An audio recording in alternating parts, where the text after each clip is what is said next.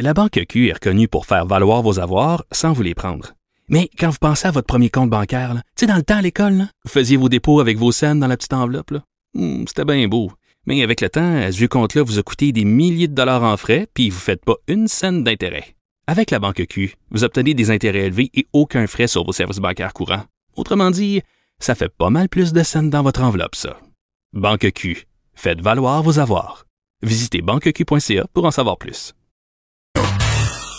Alors, on a parlé tantôt avec Laurent Prou, euh, restaurateur, propriétaire du restaurant Le Vieux Saint-Charles à Drummondville, qui lui dit, regarde, je vais ouvrir une terrasse assez de tatouinage, j'essaie de parler aux gens de la santé publique, ça ne fonctionne pas, ils ne répondent pas.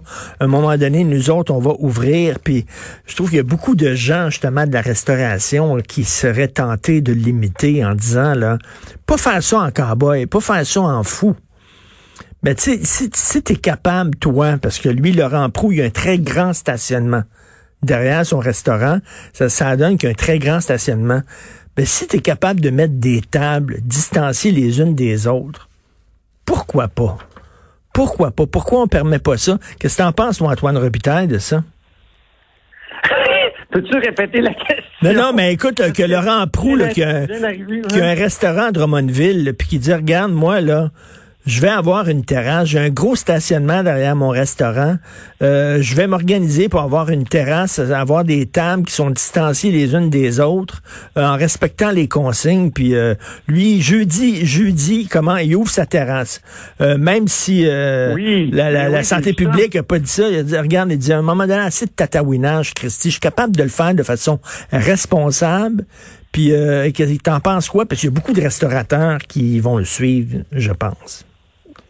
J'ai l'impression que tout le monde euh, tripping, a hâte euh, d'ouvrir euh, ça. Donc, donc il y a de l'impatience. En même temps, tu sais, si, tout le monde fait de l'impatience dans la société, puis on se met à, ne plus respecter les règles, mm. peut-être qu'on va avoir des problèmes plus tard, puis qu'on on va être on va retourner en confinement comme des cons un peu plus tard. Donc, c'est sûr que c'est désagréable le confinement, tout ça, mais je pense que et même s'il y a beaucoup de signaux contradictoires, puis, comme on dit souvent, euh, le gouvernement, la santé publique, euh, ils sont en train de, construire un avion en plein vol. Mais en même temps, moi, je respecterais quand même ce qu'on nous dit de, de faire. Euh, tu sais, même, même moi, hier, je suis allé chez mon comptable, j'ai mis mon masque.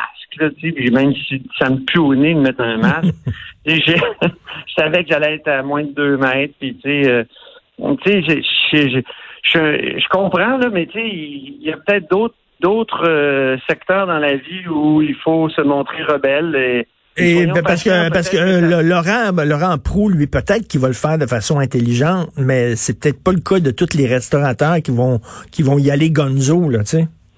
C'est ça là. Ouais exactement. Puis le cas des restaurants euh, implique pas juste la distanciation c'est qu'on apporte des, des objets qui ont été euh, manipulés en cuisine, manipulés par des serveurs. Donc, euh, c'est pour ça jusqu'à maintenant que ces livraisons où euh, on va chercher euh, les, les, les, les mets qu'on nous a préparés.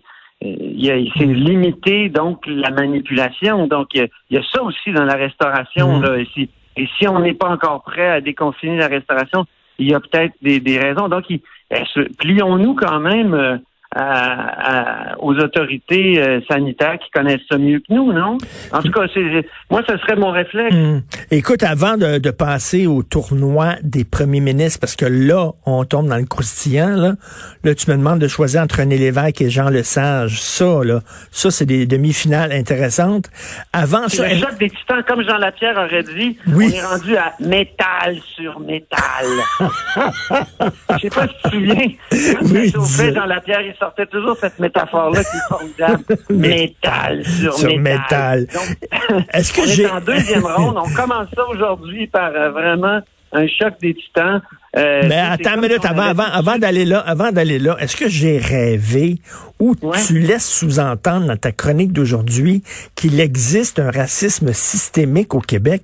Es-tu en train de donner des munitions aux gens qui affirment que la société québécoise est une société intolérante et xénophobe, mon cher Antoine?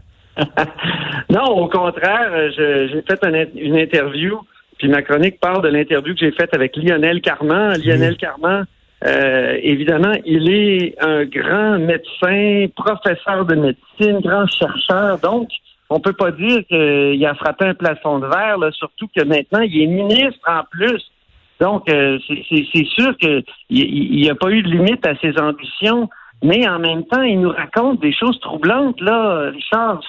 Cet homme-là, parce qu'il est noir, il, s'est fait arrêter, mais pas à une reprise, à plusieurs reprises sans raison par des policiers qui étaient qui le soupçonnaient. Et ça, c'est un, délit de faciès, d'une certaine façon, un délit de couleur de peau. Donc, il faut être. moi, je suis le premier, puis dans ma chronique, je le fais à, dénoncer l'espèce d'importation des catégories américaines ici. Puis, euh, est-ce que, est-ce que c'est, moi, je relance à la fin la, question quand même euh, euh, au lecteur. Est-ce que, est-ce que c'est systémique quand on, qu'une personne comme ça, noire, nous dit oui, j'aime mieux vivre ici qu'aux États-Unis parce qu'aux États-Unis, il y a des racistes. Euh, mais, mais des racistes, il y en a dans toute société, là, malheureusement, malheureusement. Puis j'espère lui, que... dit, lui, il dit, je vivrai pas à Boston. Je vivrai pas à hmm. Boston, même si on m'offrait, même si on m'avait offert les plus beaux postes en médecine. Boston, c'était écarté. Je voulais pas vivre là parce que il y a des, il y a du racisme comme partout, mais en plus, il y a des gens qui sont racistes de façon décomplexée. Et, et, et, même, on n'est pas dans le, le, sud profond des États-Unis, là où les croix brûlent puis les gens se promènent avec des drôles de costumes blancs. Et on est à Boston. Alors, il dit, j'aime mieux, j'ai beaucoup aimé mieux, euh, je veux dire, je voulais élever mes enfants à Montréal. Ça, il nous l'explique.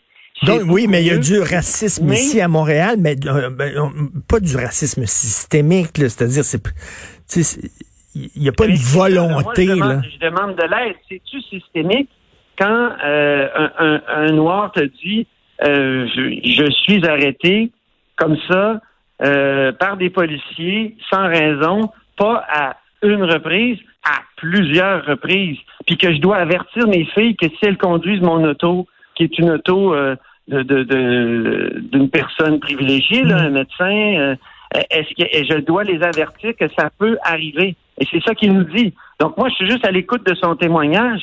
Et est-ce que c'est systémique ou peut-être pas? Tu poses la question. c'est ça, je, lance la question. Puis, euh, c'est, moi, je trouve que c'est la beauté du journalisme, c'est de, puis même comme chroniqueur, on se pose des questions, puis on, doit les lancer. Alors, hmm. on, on, peut être ébranlé par un témoignage, puis on doit être ébranlé par, par des témoignages qu'on a. Et j'ai été branlé par celui-là, sans dire que toute la société québécoise euh, euh, est, raciste ou qu'il y a un système euh, qui exclut les Noirs. Parce qu'on se le fait tellement dire qu'on est xénophobe, puis intolérant, puis tout ça, à un moment donné, c'est fatigant. parce que, tu sais, je trouve qu'on est ouvert quand même au Québec. là. Oui, puis tu sais, Lionel Carman le dit, on a un gouvernement du Québec qui est accusé souvent d'être raciste à cause de son option euh, du, côté de la laïcité. Puis euh, moi, je leur ferais remarquer euh, aux gens qui disent ça que c'est un gouvernement qui, est plein de diversité. Hein? il y a deux ministres d'origine, on pourrait dire ça, de, deux ministres d'origine haïtienne, ils ont présenté nous, on avait fait le calcul, on avait fait le guide de, l'électeur en comparant toutes les équipes qui aux élections de 2018. C'était la, la CAQ après Québec solidaire était le parti qui présentait le plus de diversité. Euh, donc, tu sais, c'est plus complexe. non, c'est bon, c'est bon de lancer, de, lancer la question. C'est notre rôle aussi. Écoute,